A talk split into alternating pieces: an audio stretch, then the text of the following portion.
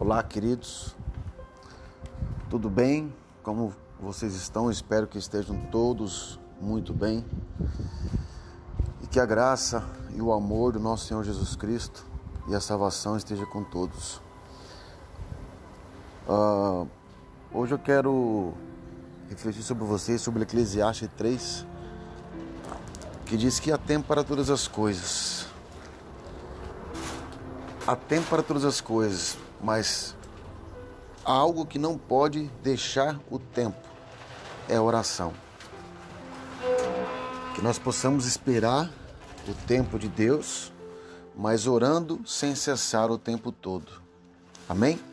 Fica essa mensagem no teu coração rápido para você refletir e saber que há tempo para todas as coisas, mas a oração e súplica devemos sempre estar em constância ao Pai. Amém?